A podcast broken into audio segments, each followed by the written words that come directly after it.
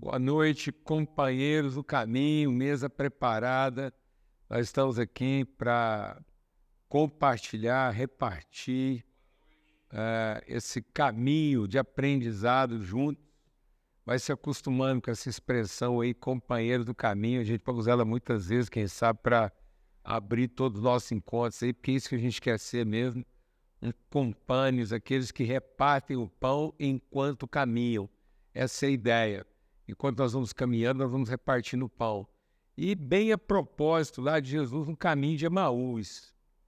É... Eu creio que a gente pode até, Daniel está aqui, a gente está juntos aqui, né, nessa aula inaugural da nossa escola de espiritualidade redentiva.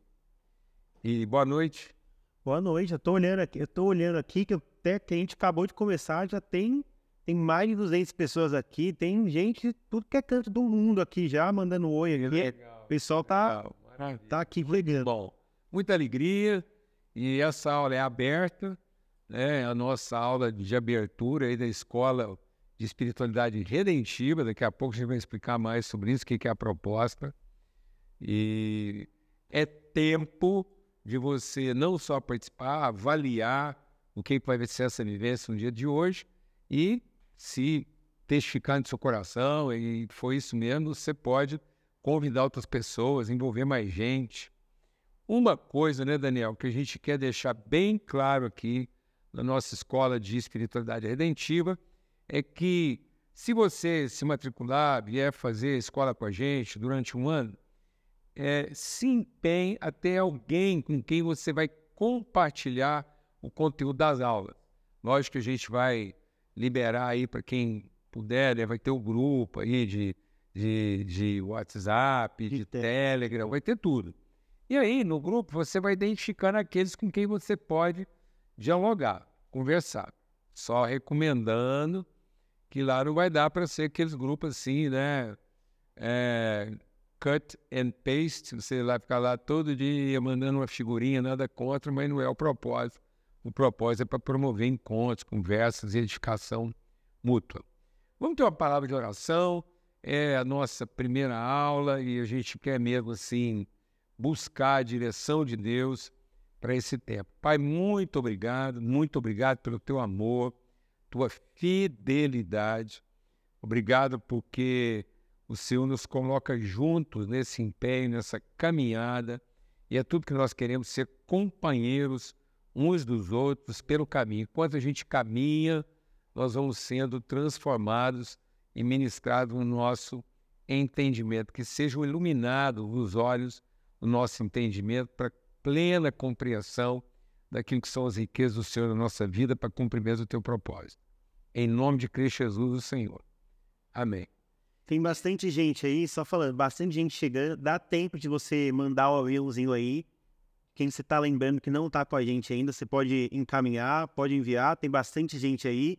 E a nossa ideia aqui, né, é falar sobre a escola. Você deve ter visto um vídeo aí falando dessa escola de espiritualidade redentiva que o PJ gravou lá em Brasília. Você dá, tá aqui para entender isso, né? E hoje esse primeiro bate-papo que a gente vai conversar a partir disso. É nossa aula inaugural, mas é também como que um sampler, assim, um resumo, um trailer, né?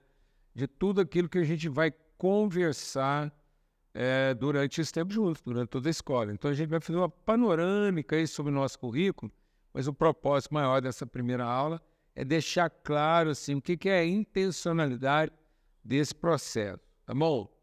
Já tem uma conversa que abriu aqui antes da gente entrar no ar aí, que foi a questão do irredentivo. Tem no português? Não tem não, mas tem no inglês, redemptive. Então, a gente está usando uma expressão que faz parte de um vocabulário é, que, que é esse entendimento daquilo que pode ter caráter redentor. Então, como existe né, o redentor, existe uma cultura redentora, redentiva. Então, a gente quer que a ideia seja mesmo de uma espiritualidade redentora e redentiva no aspecto da intencionalidade. Talvez assim a gente até relutou um pouco em não colocar a questão redentora, para não ficar de novo o viés e a coisa da, do benefício recebido e não a ação continuada da, da espiritualidade. Então, o redentivo é bem na intenção de instigar.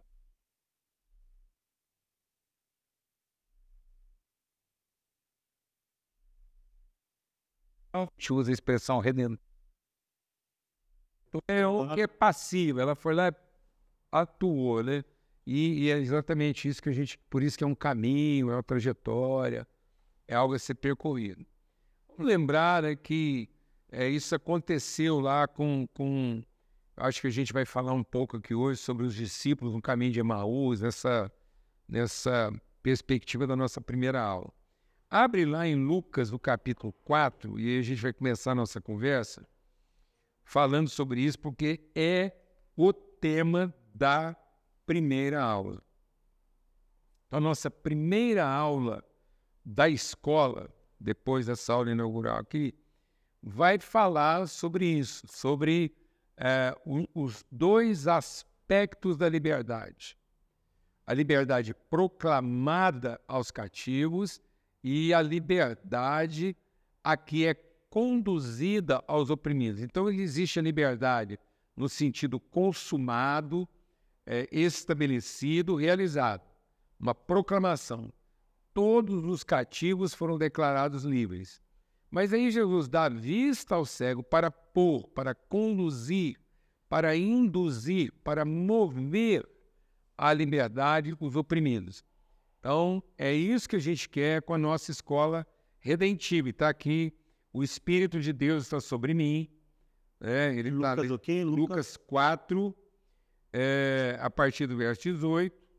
O Espírito do Senhor está sobre mim porque ele me ungiu para pregar boas novas aos pobres me enviou para proclamar liberdade aos presos, dar vista aos cegos e pôr em liberdade os oprimidos, e proclamar o ano, aceitar o ano da graça do Senhor. Como é a nossa primeira aula e ela é panorâmica, né? então eu vou fazer o seguinte, porque esse assunto vai ser tratado mais profundamente dentro da escola. Abre lá em Lucas, no final do livro, no Lucas capítulo 24, que é Jesus encontrando com os discípulos no caminho de Emmaus. É, esses discípulos no caminho de Emaús, eu vou só, fica só com o livro aberto aí, nós não vamos ler todo o texto, que é uma história bastante conhecida, né? E a gente entende que quem está participando da escola está familiarizado com o assunto. Só para a gente entender aqui, Daniel, o tamanho do desafio que representa esse movimento entre aquele que testemunhou o ato, mas não foi transformado efetivamente no seu entendimento. E o que, que pode acontecer? Se eu não tiver os olhos do meu entendimento iluminado, eu posso ser frustrado no testemunho do ato. Vou explicar isso melhor. Dois discípulos, caminho de Emaús, andaram com Jesus, foram ensinados pelo próprio Jesus. Então, gente, ó, não é escola qualquer, não. É Jesus ensinando, operando milagres, a coisa acontecendo, tudo acontecendo. Esses homens estão sendo ensinados pelo Mestre. Agora veja o que é um bloqueio de mente, Daniel.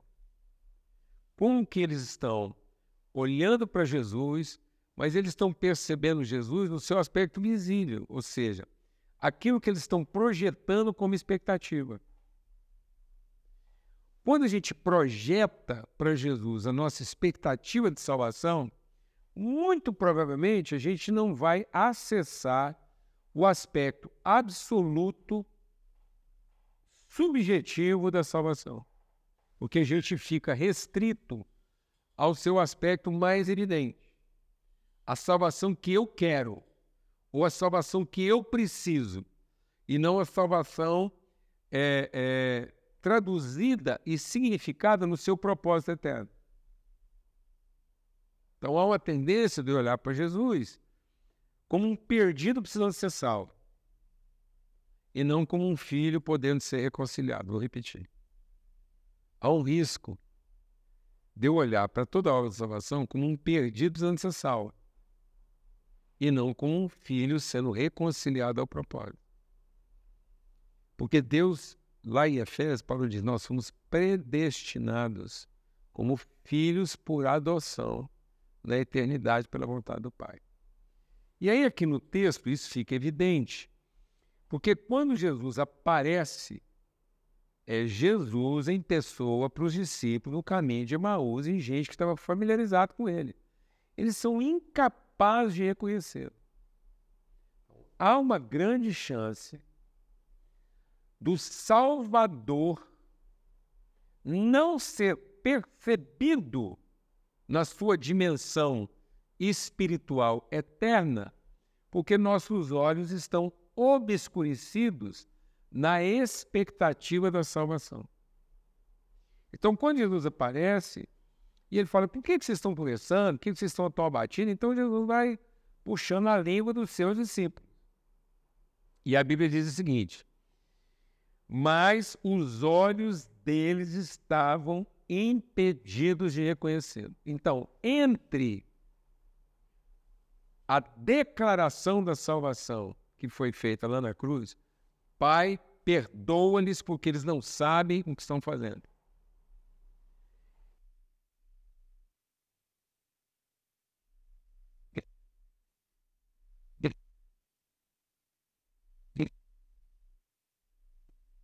Pediu perdão por nós. Por isso que a Bíblia não manda a gente pedir perdão, manda a gente confessar pecados. Porque quem pediu perdão por nós foi o Filho. E aí, às vezes, eu estou pedindo perdão como quem quer converter Deus. E não confessando pecados como quem está convertido ao perdão que ele concedeu.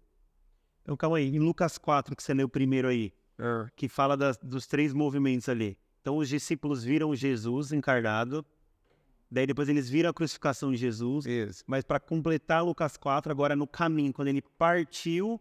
Eles vão ter a revelação. E daí os olhos deles. Então eles estavam oprimidos ali, opressos. Os olhos deles iam ser abertos, então ele está completando essa obra. Tanto que Jesus está perguntando: por que é que vocês estão tão oprimidos? Por que, que a vida está afetando vocês de tal maneira? Por que vocês estão tão desesperados da vida. Diga-se passagem que o caminho de Emaús era um caminho para uma cidade de águas quentes, era um balneário. Ou seja, aqueles homens estavam desistindo. Tanto que o primeiro sinal de revelação na vida deles, eles voltaram pelo caminho. É esse o arrependimento, ou seja, eles foram eliminados, eles estavam fazendo um caminho de quem desistiu, de quem está procurando o quê? Férias de quem cansou, deu. E tanto que Jesus pergunta: o que está acontecendo com vocês? Fazendo para saber? Jesus. E Jesus falou: me conta sobre mim. É quase como Jesus estivesse falando assim: fala de mim para mim. Gente, às vezes a gente fala certas coisas aqui, mas é o seguinte: quando a gente fala assim, o que a gente entendeu pode estar atrapalhando o que a gente pode conhecer. Repete de novo. O que a gente entendeu pode ser o maior impedimento que eu estou tendo para avançar naquilo que eu posso conhecer. Por isso, não fica preocupado com o que você entendeu ou vai entender. Abra o seu coração para conhecer, porque os discípulos eram incapazes de conhecer ou reconhecer Jesus porque eles estavam fechados no seu entendimento. entendimento. Tanto que eles dizem isso. Jesus fala assim: Fala de mim para mim. Conta, é quase como Jesus estivesse chegando aqui para nós dois e falar assim: Paulo Júnior e Daniel, me conta o que é que vocês entenderam que está impedindo vocês de me conhecer. Gente, esses homens estão vindo da crucificação. Eles estavam lá como testemunhas presentes da obra da justificação. Foram perdoadas. Eles ouviram Jesus dizer: Pai, perdoa-lhes porque eles não sabem o que fazem. E tendo dito isso, entregou nas mãos do Pai o seu Espírito. Está vendo como é que a gente não está buscando a salvação de fato? Nós estamos buscando a salvação que a gente quer, ou que a gente acha que precisa. Mas assim, indo nessa lógica do caminho de Emaú, os nossos olhos só vão ser abertos se a gente tiver o conhecimento do propósito. Exatamente. Se a gente tiver essa relação espiritual com Jesus e não a relação institucional com Jesus. Declarar o perdão dos nossos pecados, Jesus institucionaliza o perdão. Ninguém mais pode levantar nenhuma acusação contra quem quer que seja. E tem, tem muita gente pensando, eu vou, eu vou fazer essa pergunta. Quando você diz que Jesus perdoou todos os pecados e morreu por todos, literalmente é perdoou todos os pecados e morreu por todos, por aqueles que creem nele, por aqueles que não creem nele, por aqueles que não vão crer nele. Sabe? Até porque, no momento em que ele está fazendo isso, tinha algum arrependido lá? Estavam todos debaixo de condenação. Então, onde foi que a gente arrumou base bíblica para dizer que ele perdoou uns e não outros? Tá vendo? Como é que a gente está atribuindo a nós mesmos um mérito que a gente nunca teve? Todos pecaram e todos estavam destituídos. Então, o arrependimento não produz o perdão. O perdão é que produz arrependimento. Achar que eu fui perdoado porque me arrependi é presunção. O perdão já estava lá antes. E eu me arrependo porque fui perdoado. Eu não sou perdoado porque me arrependi. Senão o Salvador sou eu. Se Deus me perdoa porque eu me arrependi, então eu sou o salvador de Deus, porque se eu não tivesse arrependido, Deus estava magoado. Está vendo como é que a nossa presunção vai longe? A gente achando aqui que nós é que estamos salvando Deus, dando para Ele a oportunidade de nos perdoar, a partir que nós entregamos para Ele a motivação do nosso arrependimento. É muita presunção. Se não for ensino de demônio, não é mais nada.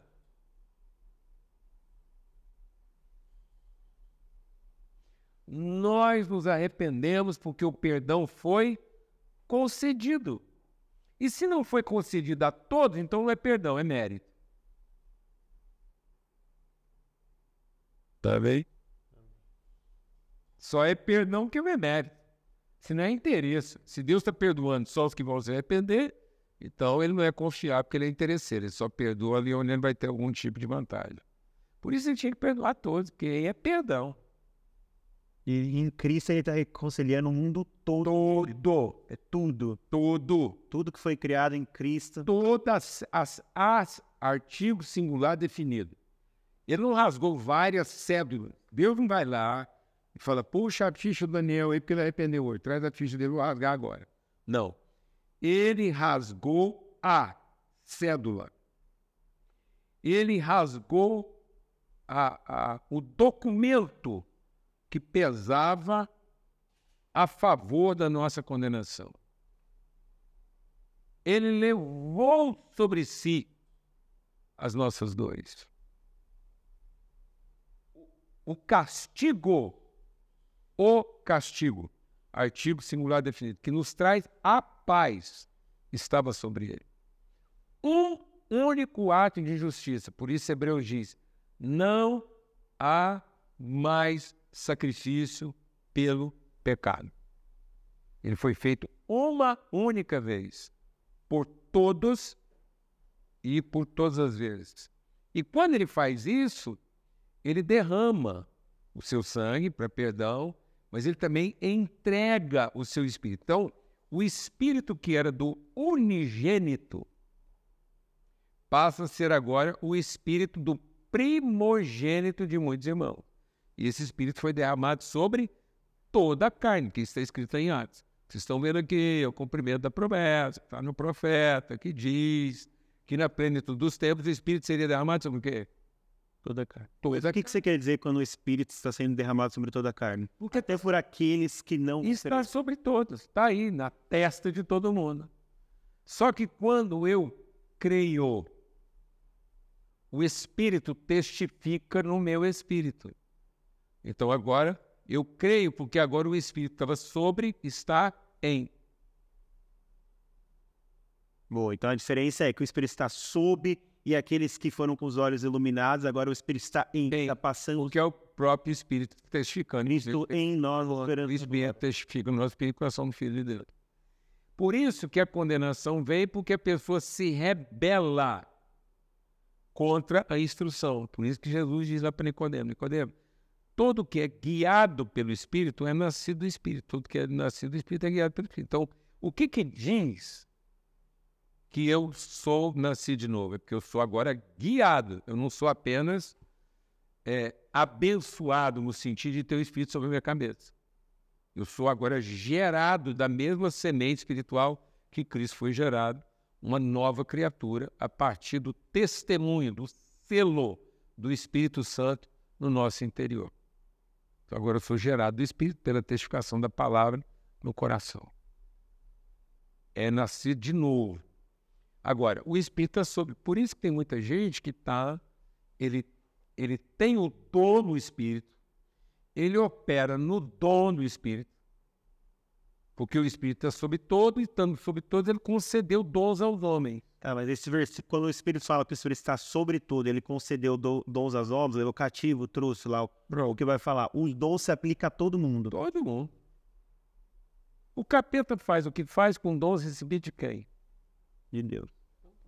E foram Então isso é graça. Então o dom que está sobre a humanidade, É uma graça idade. ao dom que a gente vê, é uma dádiva. Deus deu. Por isso que o dom é E, irrevogável. é o que, e aí, revogar. irrevogável. A diferença é aquele que usa para o propósito. Pronto. Então, o cara vai ser condenado na medida em que ele não submete o dom dele ao propósito e usa o dom para sua própria salvação. Então, quando eu uso o dom para o meu próprio benefício, é a rebeldia contra o propósito, porque eu, eu fui declarado salvo, o Espírito é sobre mim, me concede dons, mas eu não uso isso no seu propósito, porque meus olhos estão cegos. E aí o que, que ele chama de cego? É aquele que só olha para o seu próprio ventre. Quem é o cego? É aquele que tem olhos só para si. Então, uma pessoa que tem olhos para si, quão profundas serão as suas trevas? Então, o que, que ele chama de um homem em trevas? É um homem com os olhos virados para o seu ventre. Nós fizemos do nosso ventre o nosso Deus. Então, toda vez que eu uso o sacrifício de Cristo que me perdoou os pecados, e tendo sido perdoado, Então que eu inverto o movimento de. acabou. Aí aquilo que era para bênção vira para maldição. Então o homem vai ser condenado pela sua rebeldia ao propósito, e não porque um dia ele pecou. A condenação sobre o pecado foi removida. O que existe agora é a autocondenação pela rebeldia. E se observa que quando Jesus está falando desse juízo condenatório, ele fala de gente que vai aparecer lá para falar de quê? Dos dons. Operando milagres, Então, então curando para enfermo. Aí Jesus fala assim: é, mas eu não conheço vocês. Então, aquele versículo que normalmente usa em conferência missionária, que- aquele apelo que o pessoal faz, ele põe todo o povo, raça, tribo, língua, nação, não ouvir Jesus até que ele venha não virá. Então, a gente pode aplicar por isso, porque todo mundo vai ouvir, porque ninguém vai ser ignorante, todo mundo vai ser condenado pela rebeldia. Rebelde. Que ninguém. Então, Então, quem vai estar na comunhão? não vai deixar ninguém ficar ignorante. Pronto, então quem vai estar na comunhão dos santos? Aqueles que se submeteram Ao- propósito da sua salvação. E por que, que eles se submeteram? Porque eles tiveram seus olhos iluminados. Eles não se beneficiaram do aspecto resolutivo da salvação, mas eles se submeteram ao caráter redentivo da salvação. Tendo sido salvos, eles se tornaram instrumentos de salvação, mas não usaram a salvação para salvar a si próprios.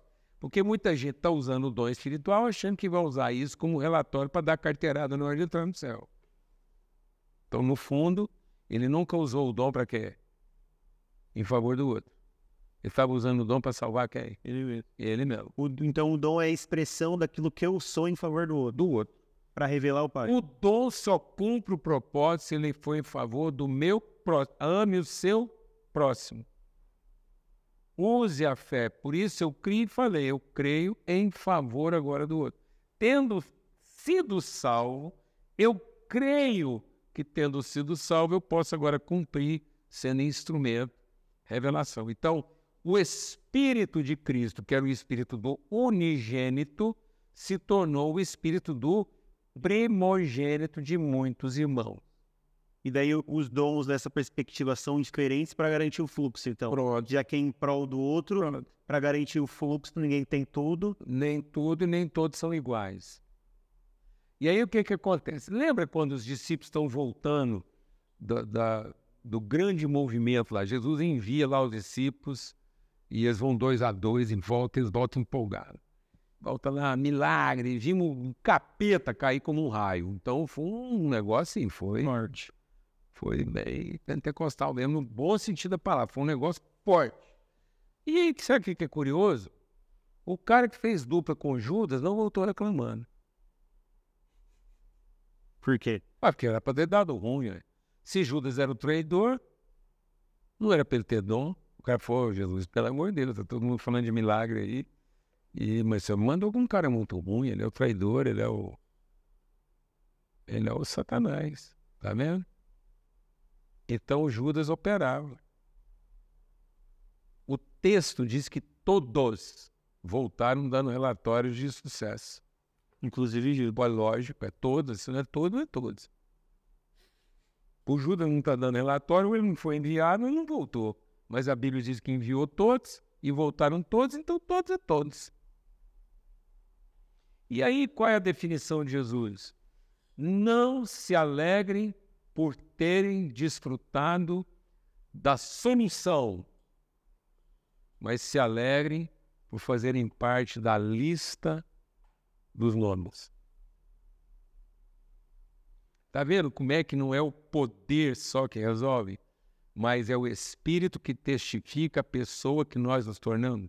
Por isso, o dia do juízo está sempre associado a essa ideia de que alguns acham que porque operaram, porque fizeram, porque isso, que aquilo, é, a coisa está resolvida. E o pior, daí entra no quesito galardão, daí vai. E aí, galardão é o, é o, é o. Gente, não tem coisa mais. É uma pedra, é a pedrinha da coroa. É a humildade quem carrega o emblema. Eu vou me falar um negócio. Chega a ser ridículo achar que o galardão é uma coisa que vamos estampar para os outros. Não, mano. Galardão é uma convicção de plenitude. Cada um na sua medida plena. Todos plenos na certeza de que cumprir o seu propósito. Aí é esse, aí o, o caminho de Emaús vai falando sobre isso. Então, o que que Jesus veja o que que é um povo que viu a salvação, viu o sacrifício sendo feito, testemunhou lá, testemunhou a ceia, testemunhou a cruz, testemunhou o sacrifício, testemunhou o ensinamento. E Milagre, não, multiplicação. Testemunhou o calor de ouvir Jesus pregando e ainda tão cego. Por que, que é redentivo?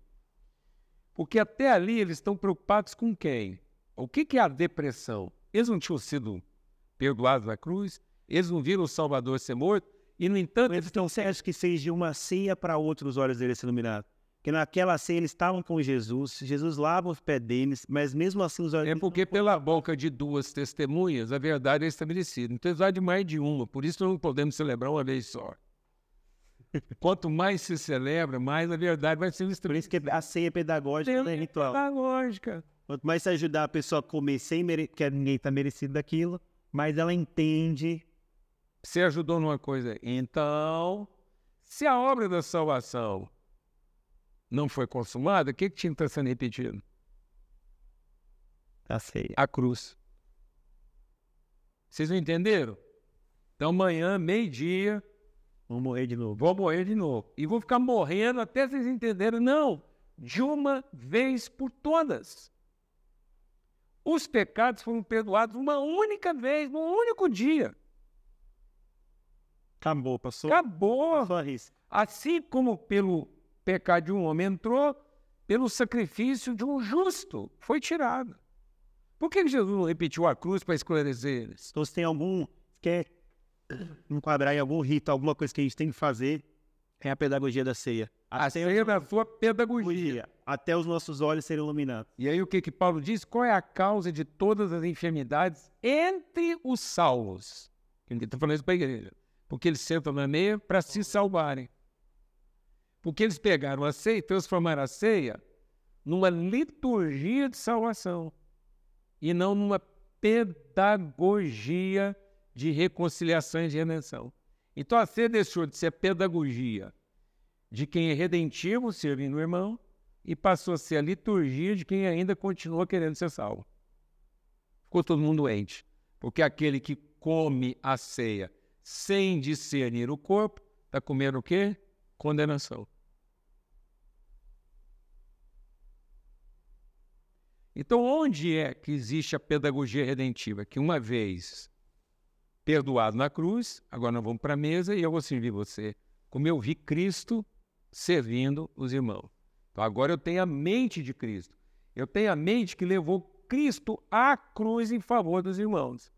Então, como. Por isso que Jesus disse: então tome agora a sua cruz.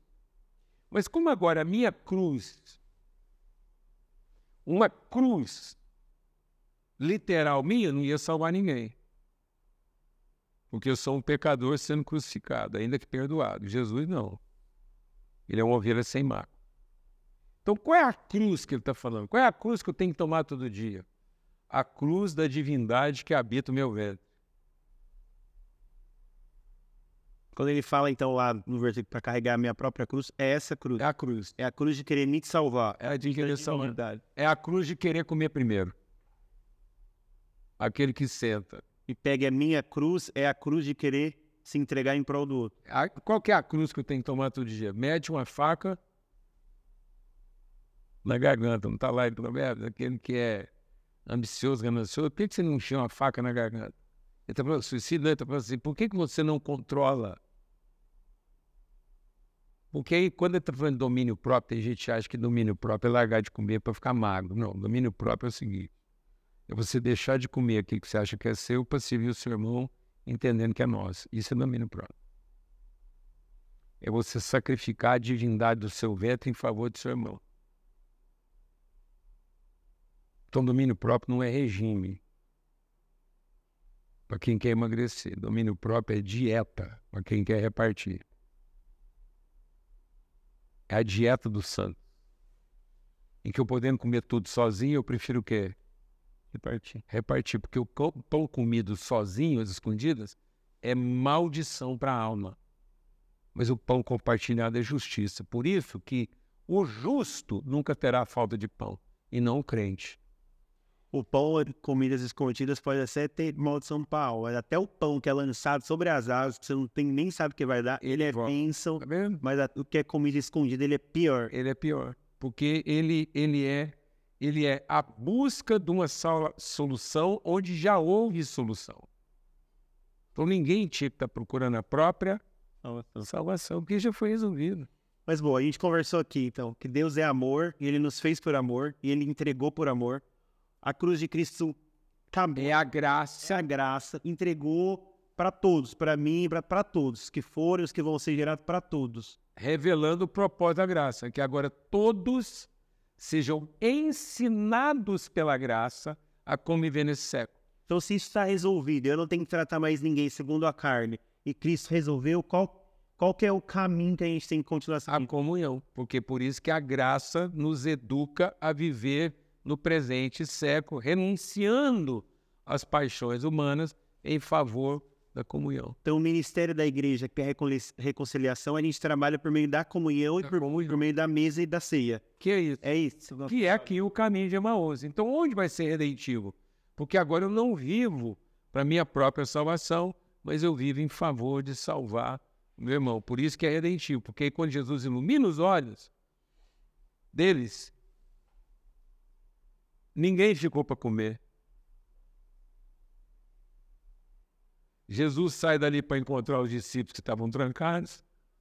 Então Jesus veio encontrando. Ele foi lá, visitou os cemitérios, visitou os caminhos de Emaús de tarde, porque ele ainda tinha outra ceia no final da noite com os discípulos que estavam trancados lá com medo dos judeus.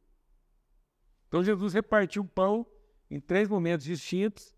É isso que é, é, esse é o caráter redentivo da salvação depois da gente ter sido liberto no perdão. Então você está vendo? Jesus está reconciliando essas pessoas com seu propósito. Ele tem que ir lá no cemitério e falar assim: oh, já foi. Porque vocês estão procurando entre os, entre os mortos aquilo que vive. Foram iluminados. O que, que elas foram fazer? Contar para os outros. Os discípulos do caminho de Emaús foram iluminados. O que, que eles foram fazer? Foram salvar os outros, foram salvar os amigos. Gente, nós vimos. E aí Jesus encontra com os outros de noite lá que estavam trancados. O que, que fala para eles? Ou, oh, vambora. Aqueles a quem vocês perdoarem os pecados já estão perdoados. Então, nosso ministério é falar de um perdão que já foi concedido. Para poder promover o quê? Para ninguém mais viver sobre o pecado. Então, aquele que perdoou os nossos pecados. A gente, agora a gente compartilha, a gente fala, a gente ilumina os olhos daquilo que já foi feito em prol do nosso irmão, para que agora também ele possa compartilhar da comunhão. Pronto. É isso, Silas Pronto, porque aquele que é e aquele fiel... que entende iluminado, fala igual todo mundo falou. Que aquele que é fiel para nos perdoar os pecados, é também fiel para nos purificar de toda a iniquidade. Então, o problema da humanidade hoje não é o pecado, é a iniquidade. Por isso que Jesus diz: é a multiplicação da iniquidade que está fazendo o amor de todo mundo se esfriar. O que estava oprimindo esses homens aqui? Iniquidade, direito ferido. Eles achavam que eles tinham direito de um Salvador, que ia fazer tudo aquilo que eles queriam, e Jesus falou: não é esse. Então, o que, que é a opressão? É o direito de ferida. Então, Jesus declara a libertação, e tendo declarado a libertação, ele vai iluminar os olhos para nos libertar, para nos conduzir à liberdade daquilo que foi o rescaldo do pecado, que é o direito ferido que é a ideia de que eu sou merecedor de alguma coisa. Então, o que, que nos levou à escravidão do pecado? O merecimento, o direito, a expectativa. Perdoou. Então, agora não se submetam de novo a julgo de pecado. Então, não sou submetido a julgo de pecado, então agora eu vou viver não na defesa do direito, mas no sacrifício espontâneo em favor da relação. Dois filhos um perdoado antes mesmo de ter sido arrependido. Ter sido arrependido. O pai abraçou ele e disse: Meu filho, acabou. Mato cordeiro, o anel está aqui, a roupa está aqui, tudo guardado, rapaz, para esperar o menino. O cara vem de lá, caiu em si, volta para casa, o pai falou assim: Bom, agora que você se arrependeu, a gente precisa ter certeza você vai fazer um curso de um ano para ver se você cabe na roupa. Depois você faz mais um ano de preparação para ver se você pode vestir a sandália. Três anos, você põe o anel. Não, eu não estou brincando, gente. É muito grave. É muito grave na casa do meu pai, nem empregado é tratado como empregado. Agora, na casa do nosso Deus, filhos estão sendo tratados como empregados. Como se eles tivessem que fazer alguma coisa para ser assim. Para merecer. Quem está com essa cabecinha? O cego. Estou aqui trabalhando, o senhor nunca me deu nada. Aí o pai falou para ele, mas você não viu? Você não viu que no dia que eu reparti, eu reparti para ambos.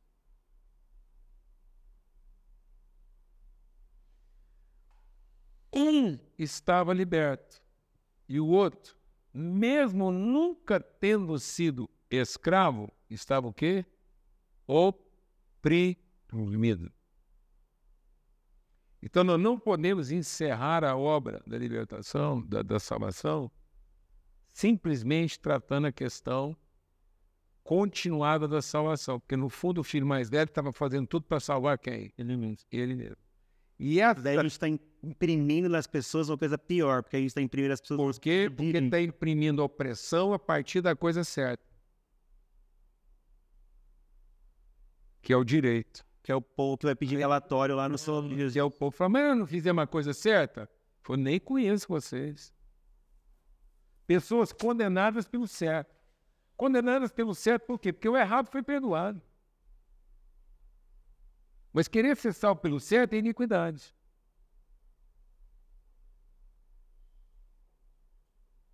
Querer ser salvo pelo certo é iniquidade. É direito. Sabe o que é querer ser salvo pelo certo? É Lúcifer. Querer ser salvo por ter feito a coisa certa é ensino de demônios. Querer ser salvo pela coisa certa é anticristo. Então, oprimindo as pessoas. Então, nós temos que evoluir com maturidade de um, de um estado resolutivo que já foi sacramentado para a iluminação do entendimento para chegar a uma condição redentiva. Livres para sermos verdadeiramente livres. Então ele nos libertou. Cristo nos libertou para nos tornar, para nos conduzir, para iluminar o nosso entendimento, até que sejamos verdadeiramente livres. E Paulo repete isso quando ele diz o seguinte: Sabe por que agora eu consigo amar vocês com o amor de Cristo? Porque eu fiquei livre de vocês. Está vendo como é que Paulo agora ele não, ele não está em busca de solução com ninguém? Ele nem tem expectativa de ser solução e nem tem expectativa de que alguém seja solução para ele.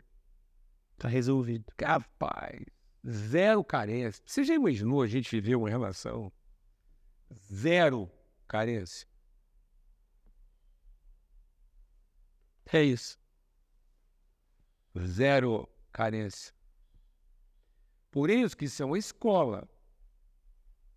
É a escola da graça. E às vezes nós não estamos querendo fazer a escola da graça, nós estamos querendo ter o benefício da graça. Sendo que a graça nos salva, e ela nos salva educando a viver. Que é o que Paulo escreve a Tito. A, a graça, então, nos gera um compromisso segundo o nosso conhecimento, e não nos gera uma celebração segundo o direito. Não, exatamente. A graça não é para celebrar o direito. A graça é para se transformar no entendimento, para nos tornarmos finalmente aquilo que nós fomos feitos para ser, abençoador dos nossos irmãos, como Cristo. Então a graça é para des... ela, ela, a graça, ela, ela elimina a condenação, a graça remove de sobre nós o que nós não seríamos capazes de remover, mas a graça também nos educa transformando o nosso entendimento até que nós tenhamos a mente de Cristo. Então, ela vai iluminando os nossos olhos, até que, tendo a mente de Cristo, nós possamos ser como Cristo é. Tal qual Ele é, somos nós nesse mundo. Para que Cristo em nós seja a esperança da glória. Então, não é Jesus conosco a expectativa do poder. Não confunda Jesus conosco, a expectativa do poder, com Cristo em nós, a esperança da glória. Então, só haverá manifestação da glória para libertação e iluminação de todo entendimento, na medida que é Cristo em nós e a mente de Cristo. Jesus conosco é até com os anjos e com Satanás. Pessoalmente, com em nós pelo Espírito Santo. Que não... E, a, Aí agora você vê como é que isso está associado à glória. Jesus diz assim: Eu dei para eles a palavra que o Senhor me deu. Está associado à glória? Não. Jesus deu duas coisas. Eu dei a palavra. Então a palavra é a proclamação. Eu proclamei a liberdade aos cativos. Mas eu também dei para eles a minha glória, a glória que o Senhor me deu, para que eles sejam Hum. a fim de que o mundo Os creia. Está vendo que nós estamos com dificuldade de iluminar o entendimento da humanidade?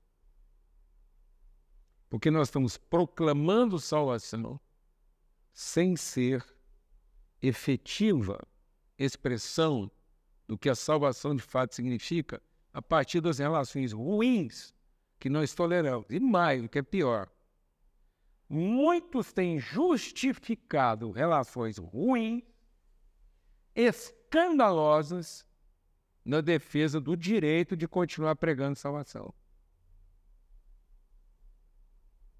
Em nome de continuar pregando o Salvador da maneira certa, nós estamos explicando a mediocridade de relações ruins. Quem é que prega melhor o Salvador?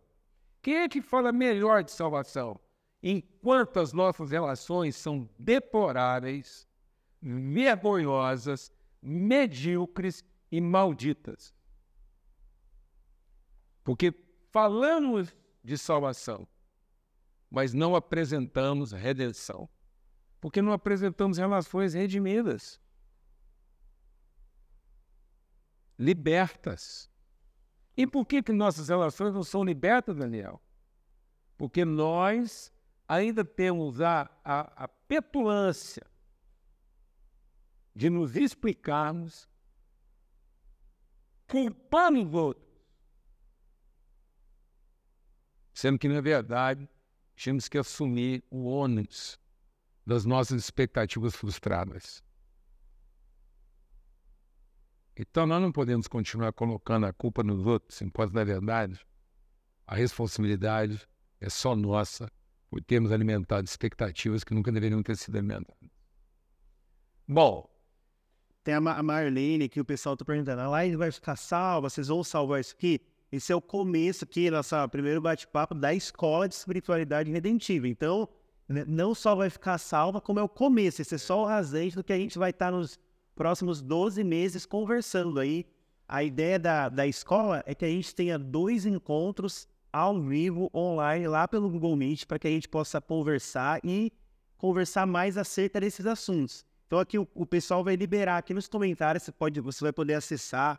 Lá vai estar o, o dia, como é que vai funcionar, o preço da nossa escola, tudo que a gente precisa vai estar disponível aqui no link que o pessoal vai colocar aqui embaixo agora. Outra coisa, é, é, não venha com a expectativa de ter uma escola assim, quadradinha, cartesiana, não. Isso aqui, se quiser usar uma figura de linguagem, é, é uma escola muito mais de, de, de natureza filosófica, é uma escola do pensamento. Não é uma escola com proposta acadêmica, cartesiana, não. As conversas, cada encontro nosso, cada aula dessa escola vai tratar de uma temática específica, mas sempre no sentido de induzir e promover a libertação da opressão, ou seja, deixar de ter um pensamento oprimido a partir daquilo que foi a constatação do evidente visível. Então, praticamente, cada encontro nosso, a gente vai estar tratando do, de, desses aspectos. O que, que é um é, evidente visível? Poder. O que, que é um absoluto invisível? Autoridade. O que, que é um evidente visível? É, lealdade. O que, que é um absoluto invisível? Fidelidade. Então, cada encontro nosso, nós vamos estar tratando de aspectos. Uma aula que vem, que é a nossa efetiva primeira aula lá para os matriculados, nós vamos estar falando sobre proclamação da liberdade aos cativos e condução à liberdade dos oprimidos. Então, nós vamos estar falando do ato libertador, mas também nós vamos falar do processo redentivo da libertação, conduzindo todos nós. E aí são várias coisas. Vamos falar sobre servo e filho, ou seja, tudo aquilo que povoa a nossa mente como uma fortaleza, a partir de uma realidade.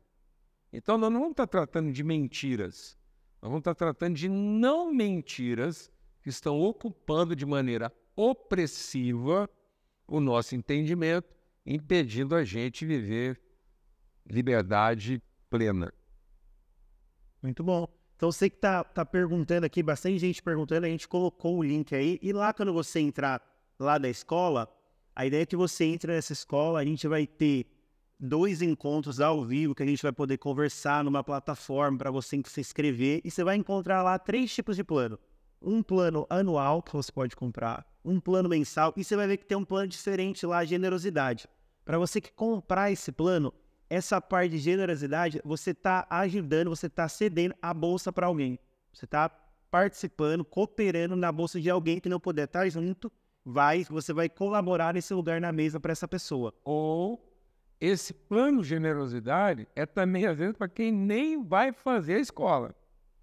Então, pode ser que alguém não tenha condição ou não, não pode, por algum motivo, e ele quer abençoar alguém com recurso. Então, vale também o plano de generosidade você fazer a matrícula para alguém. Então, vale para você, além da sua fazer de mais alguém, você que então, se alguém quiser cooperar, seria até legal que ele participasse lá da, desse plano de generosidade. Boa. Quando você comprar lá, você entrar, você acessar, é muito simples. Você vai receber lá no seu e-mail o seu e-mail, o seu login. É fácil você entrar e acessar. E você vai entrar lá na plataforma da, do Mesa Preparada, onde já vai ter uma boas-vindas da escola e você vai encontrar outra coisa lá. Você vai encontrar também nos encontros Mesa Preparada. Então, o nosso, o nosso encontro que a gente teve lá em Belo Horizonte, quando você entrar nessa plataforma, Lá vai ter encontros, já, já vai ter conteúdo para você também poder ouvir, assistir, repartir com outras pessoas também. Aproveitando que nós estamos falando aqui de escola, de movimento, e essa transmissão é ao vivo, totalmente online.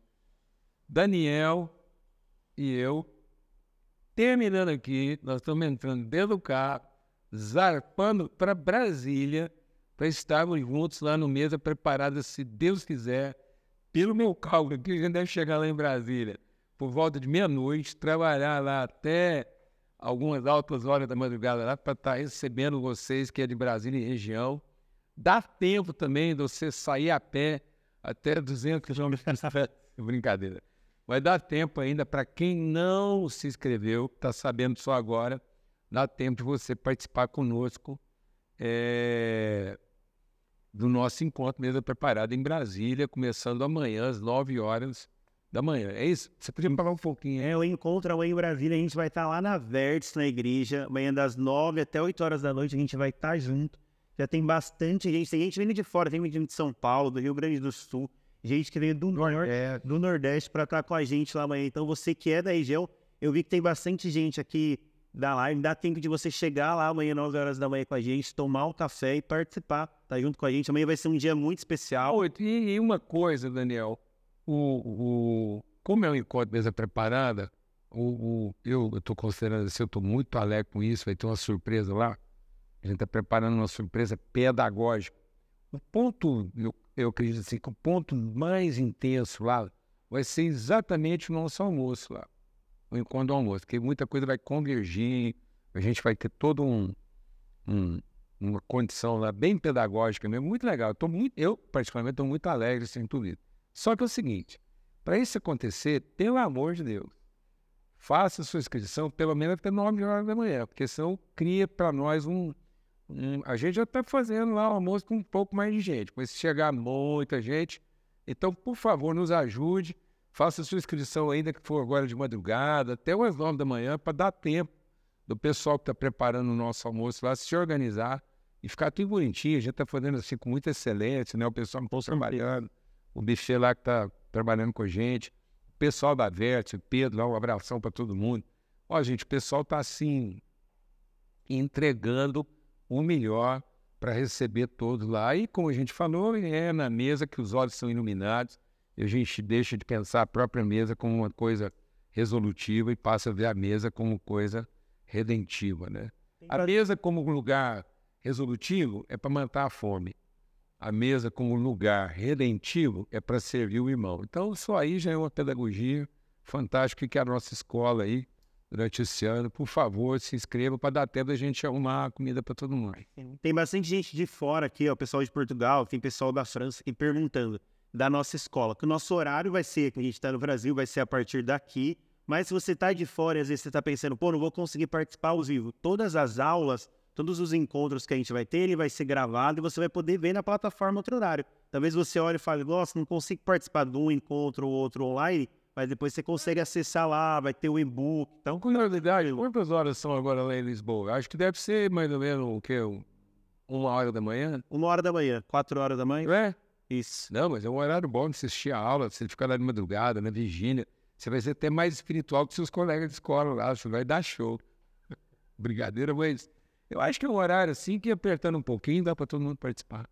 Dorme um pouquinho mais cedo, põe o despertador, acorda, e se você conseguir dormir de novo. Porque você vai estar com a cabeça fritando, eu acho que é difícil você dormir depois. Então, dorme lá das seis até a meia-noite, depois, meu filho, só Jesus na calma. Então, reforçando aqui, se você é de Brasília, Goiânia, tudo de perto, dá tempo de você estar amanhã com a gente lá no encontro. Manda mensagem aqui no inbox, no WhatsApp do mesmo, que você está lá com a gente amanhã, 9 horas da manhã, para o encontro. E da escola, se você clicar aí, tem todas as informações também. Se tiver alguma dúvida, é só falar com a gente que a gente ajuda você aí, qualquer dúvida que você tiver. E esse assunto que a gente conversou aqui hoje, na primeira aula a gente vai aprofundar mais essa questão de liberdade, opressão, assim, a gente vai ter... É, agora bem... cada vez mais, né, Daniel? Cada mês a coisa vai só é, ganhando mais corpo e consistência. Agora é um processo, é uma caminhada. Amém, é isso. Que o amor de Deus do Pai, a graça bendita do seu Filho, a comunhão, o testemunho, o selo do Espírito Santo de Deus seja sobre todos, hoje e sempre. Que o Senhor resplandeça sobre você o seu rosto e nos dê paz sempre. Amém.